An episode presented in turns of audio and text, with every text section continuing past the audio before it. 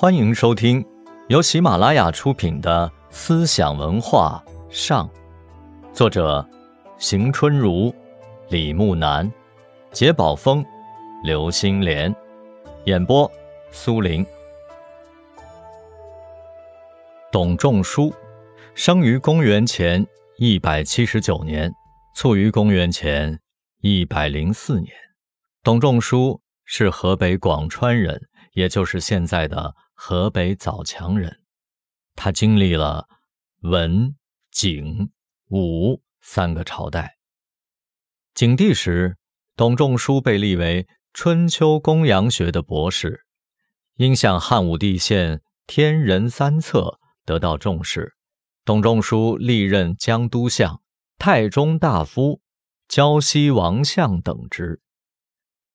在公元前一百三十五年。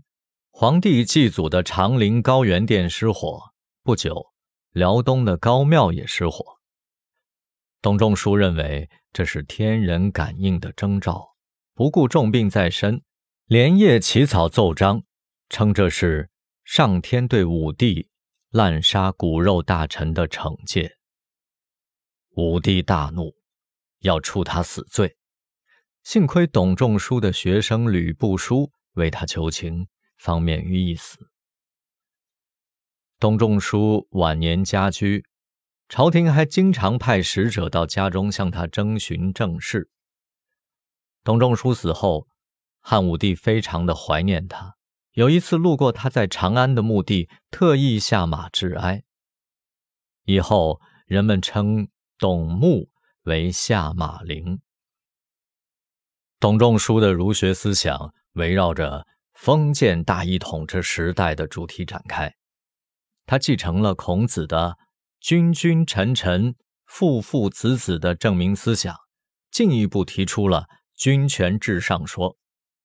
他认为，君人者，国之本也，以民随君，以君随天，是春秋之法的根本宗旨。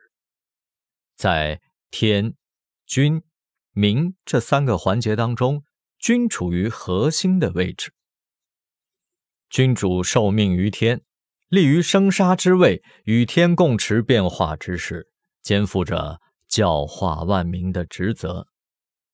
从这种君权神授的思想出发，董仲舒提出了“三纲五常”的观念。三纲是指君为臣纲，父为子纲。夫为妻纲，五常是仁、义、礼、智、信。他指出，王道之三纲可求于天。夫仁义礼智信五常之道，王者所当修治也。董仲舒提出的三纲五常，集中的体现出儒家政治。与伦理紧密结合的思想特征，成为后世儒家共同的信条。董仲舒在继承孔子正名思想的同时，也继承了孟子的民本思想。他一方面主张尊君，另一方面也强调重民。他假借天的名义阐发这一观点：天之生民，非为王也。而天立王以为民也，故其德足以安乐民者，天与之；其恶足以贼害民者，天夺之。在他看来，天意就是民意，君主要维护自己的统治，要顺从天意，体察民意，以民为政权的根基。君主。若不能使民众得到安乐，便动摇了根基，失去了为君的资格。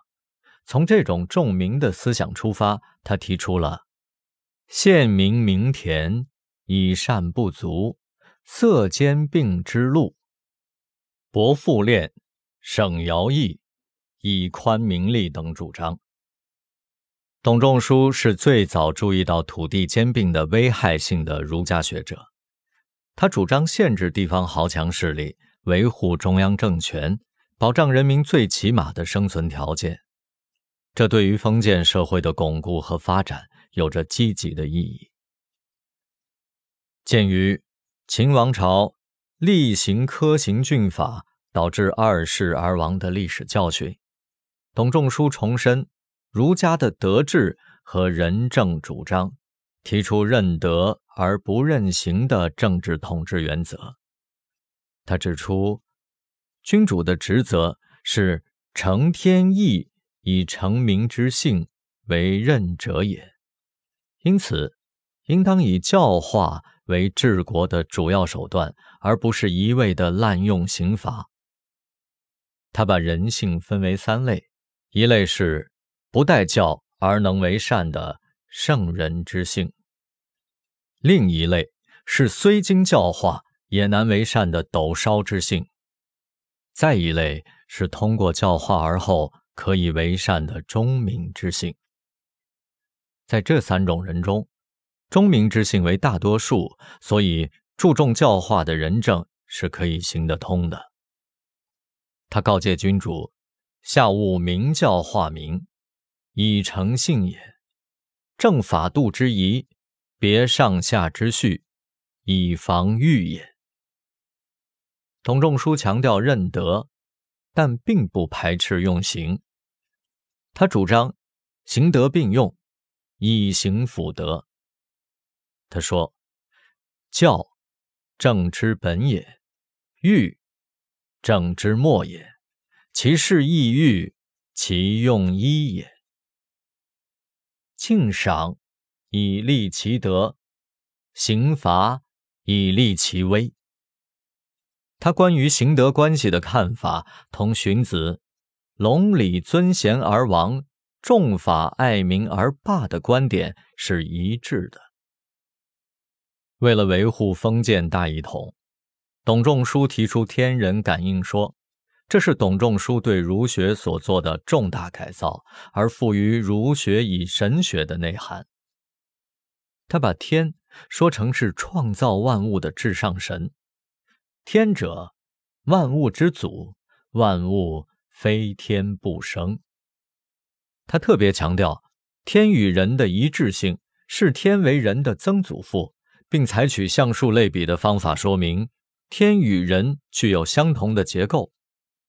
天以终岁之数成人之身，故小节三百六十六，复日数也；大节十二分。复月数也，内有五脏，复五行数也；外有四肢，复四时也。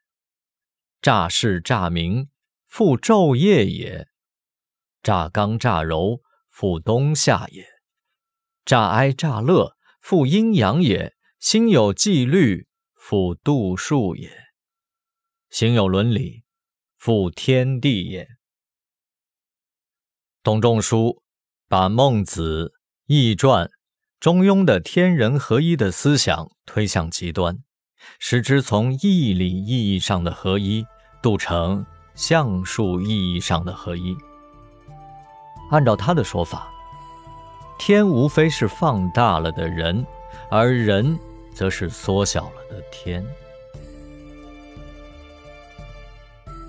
听众朋友们，本集播讲完毕。感谢您的收听，我们下集再见。